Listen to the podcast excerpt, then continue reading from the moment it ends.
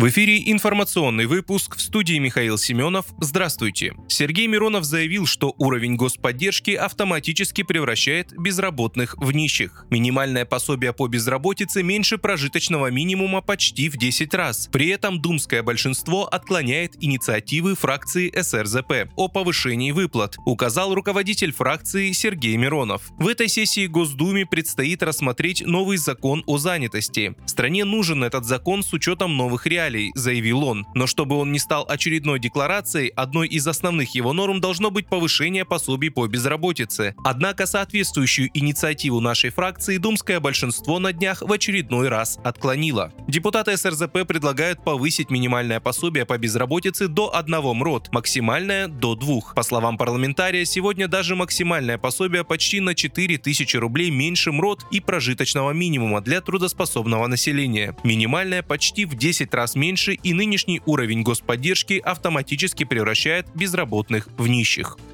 Евросоюз может включить в новый пакет санкций четыре российских банка, включая крупнейший частный банк России Альфа-банк, пишет издание «Политика» со ссылкой на чиновников и дипломатов. По данным собеседников издания, также рассматривается запрет на импорт в Европу резины и битума из России, а также на экспорт отдельных товаров, в частности грузовиков и машин, используемых для строительства. Дополнительные ограничения могут затронуть экспорт электронных компонентов, которые могут быть использованы в военных целях. Как заявили издание изданию чиновники, пока неизвестно, будут ли в новый пакет включены российские бриллианты.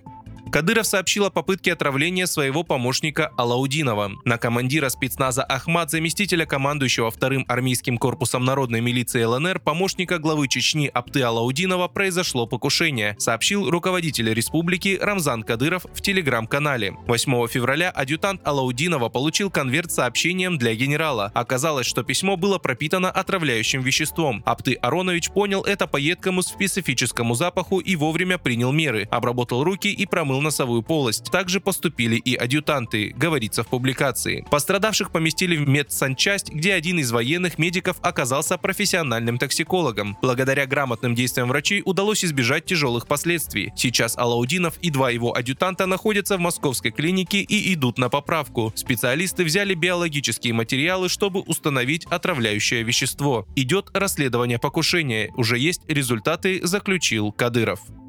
Произошедшее в Турции землетрясение может сдвинуть полуостров Крым. Об этом передает РИА Новости. Специалисты предупреждают, что последствия землетрясений в Турции могут быть достаточно серьезными. На снимках из космоса виден тектонический разлом, который сдвинул на несколько метров анатолийскую плиту, лежащую в основании Турции. Подобные планетарные сдвиги всегда имеют масштабные последствия, поскольку приводят в движение земную твердь даже далеко за пределами района катастрофы. Ученые утверждают, что делать выводы рано, необходимо необходимы дополнительные исследования.